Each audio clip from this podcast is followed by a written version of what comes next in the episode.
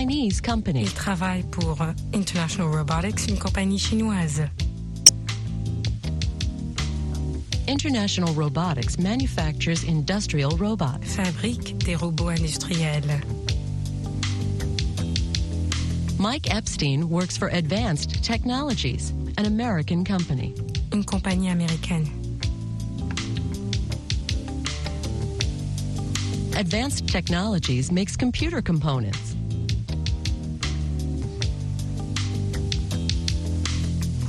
Shirley Graham is Mr. Epstein's boss. She is a vice president at Advanced Technologies.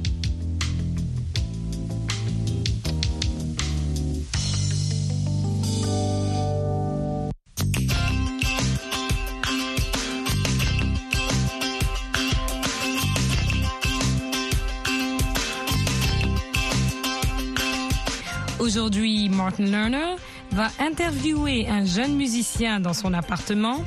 Vous apprendrez à interroger quelqu'un sur l'endroit où il habite et à parler de votre logement. Je vous interrogerai aussi.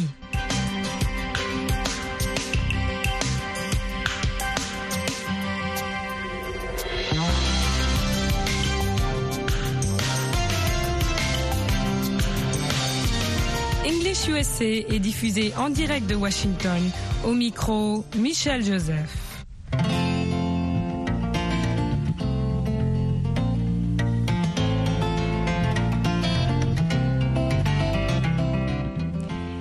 Aujourd'hui, Martin Lerner va interviewer un jeune musicien dans son appartement. Quelques expressions avant de commencer. Un musician, un musicien. Violin, the violin, le violon. My home, mon foyer. My home, a big house, une grande maison. A big house. A small apartment, un petit appartement. A small apartment.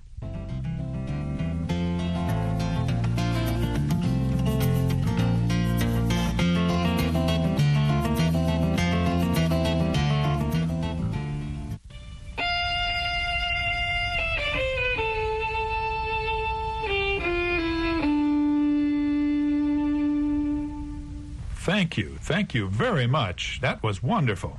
You're welcome. Do you like the violin? I love the violin. Would you like some coffee or tea? No thanks. I want to ask you some questions. Okay. You're a young musician. How old are you? I'm 21 years old. Do you have a family? I have a family in Finland. I don't have a family here. Do you work? Do you have a job? I'm a musician. I don't work now. I'm a student. Do you study at the university? Yes, I do. Where do you live? I live here. This is my home. Where do you live? I live in Baltimore. Do you live in an apartment? Yes, I do. This apartment is very small. I live in a small apartment, too. It's my home. I live in a big house in Finland, but this is my home here. Excuse me. Hello, Manny. Come in. Hi. Hello. I'm Martin Lerner. How are you? Hi, I'm Manny. Mr. Lerner is a reporter. Manny is my friend. I'm happy to meet you. Thanks. Where is your home? Here. You live here in this apartment? No, no. I don't live in this apartment. I live here in Bloomington. My home is in Bloomington. My home is very small. My home is very small, too.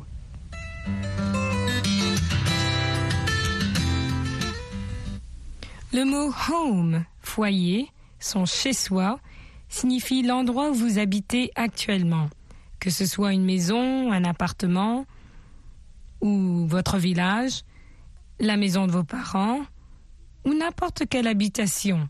Écoutez encore ces phrases. Where do you live? I live here. This is my home. Where do you live? I live in Bloomington. My home is in Bloomington. Where do you live? I live in an apartment. Essayez de répondre à cette question. Where do you live? Vous pouvez répondre de plusieurs façons, ou par votre quartier, le nom de votre quartier, votre ville ou votre rue. Where do you live? À vous de répondre. Where do you live? Donnez-moi le nom de votre ville, ou le nom de votre village. Et vous commencez par I live in.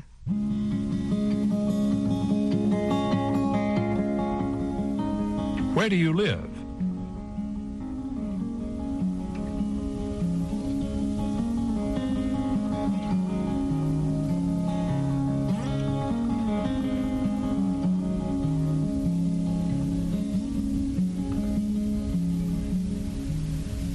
Répondez encore.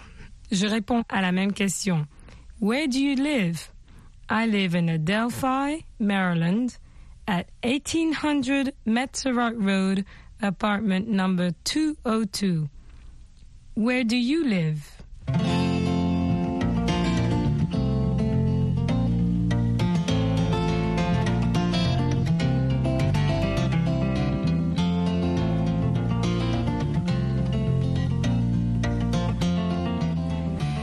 Travaillons ensemble.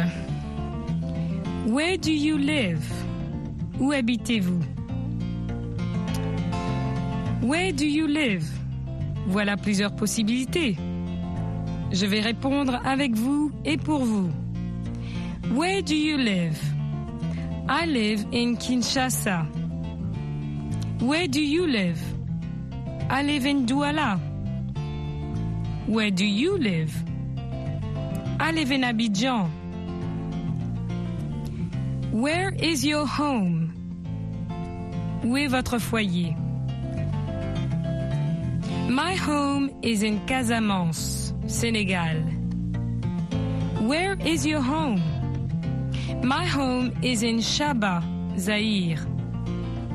Where is your home? My home is in Douala, Cameroon. Where is your home? My home is in Ivory Coast. Where is your home? My home is in the United States. Une autre question courante. Where are you from? D'où venez-vous? I'm from Senegal. Where are you from? I'm from the United States. Where are you from? I'm from Zambia. Where are you from? I'm from Kenya. Where are you from? I'm from South Africa. Where are you from? I'm from Ivory Coast. Where are you from? I'm from Burundi. Where do you live? Où habitez-vous? Where is your home? Où est votre foyer? Where are you from? D'où venez-vous? This is Teresa. Hi, Teresa. Hello, I'm Martin. Are you a musician? No, I'm a teacher. She teaches at the high school. Do you live in Bloomington? Yes, I do. She lives in the apartment downstairs. Manny, do you have your guitar? Yes, I do. Play for us. Okay.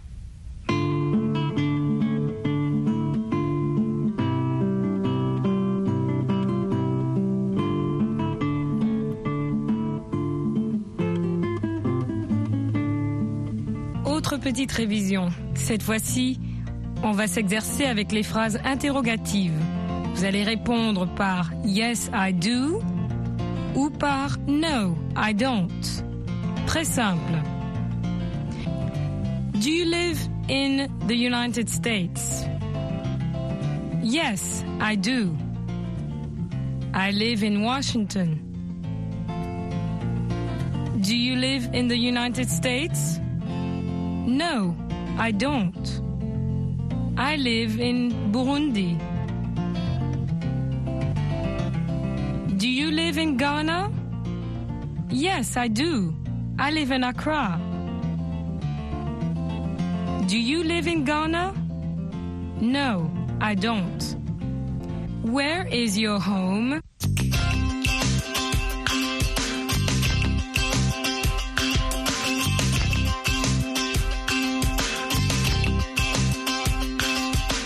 Vous avez appris, je l'espère, à répondre à la question Where do you live? Where are you from? And where is your home? Exercez-vous avec vos amis ou votre famille. Jusqu'à notre prochaine leçon. Hello, hello. I'm your English host. Je suis votre présentatrice pour l'anglais, Michelle Joseph, ici au micro. Voulez-vous mieux parler l'anglais C'est fait. Retrouvez-moi tous les soirs à partir de 21h, temps universel, sur VOA Afrique et sur notre site internet à www.voaafrique.com. Cliquez sur Apprenez l'anglais pour retrouver les leçons de tous les jours et les week-ends sur onde courte, le samedi et le dimanche à 20h TU. Pour mieux parler l'anglais, to speak better English, ne ratez pas English USA sur VOA Afrique. Welcome back to Anglais Télé. Bienvenue à Anglais Télé. I'm Michelle Joseph and I have a guest with me. I'm Daniel Crafton. Daniel Crafton, who joins us uh, regularly to help. Merci, Michelle. Thank you, merci beaucoup, and welcome. And you can find us on Anglais Télé in Facebook, Facebook Anglais Télé. Vous pouvez nous retrouver sur Facebook Anglais Télé. We are talking about the five senses, and we have reached touch, the sensation of touch. And I think that's also an I love it. amazing an amazing sense you can't describe. So, with touch, you either use your hands or your feet or your skin. These are the vehicles through which we can touch and feel touch. Right. And touch is very important because you can um, also feel cold and heat and pain. Yes, absolutely. Which, not a good touch, but Yeah, these are sensations that are the most common heat, la chaleur, cold, Right. le froid, uh, contact. uh, heat, show, show. Oui, absolument. And Right. pain, of course, none of us like pain. No, with a Ooh, needle you stick It your- hurts, ça fait mal. And if I take a pin and I stick it in my hand, I'm going to have pain. Definitely. So, 'Cause and that's there's, touch. there's also pleasure. We can't forget that touch can be very pleasureful, very Right. wonderful. So, this is a wonderful gift that we have through the way, you know, by just the way we are made. Right. I'm not going to go down into the scientific explanations here, but to touch, There's good touch too. I give you a hug. Or Yes, that's like good this. touch. See, that's touch. Or we shake hands. right? Yeah, And there's that's also to touch. feel. Yeah, right. I feel cold. I feel cold. and I feel warm because I've got a coat on. Right. And you To don't. feel warmth. All right. and if I pinch you, Then that's pain. he will feel pain. I- Right. and that is all part of touch, uh, contact. Right.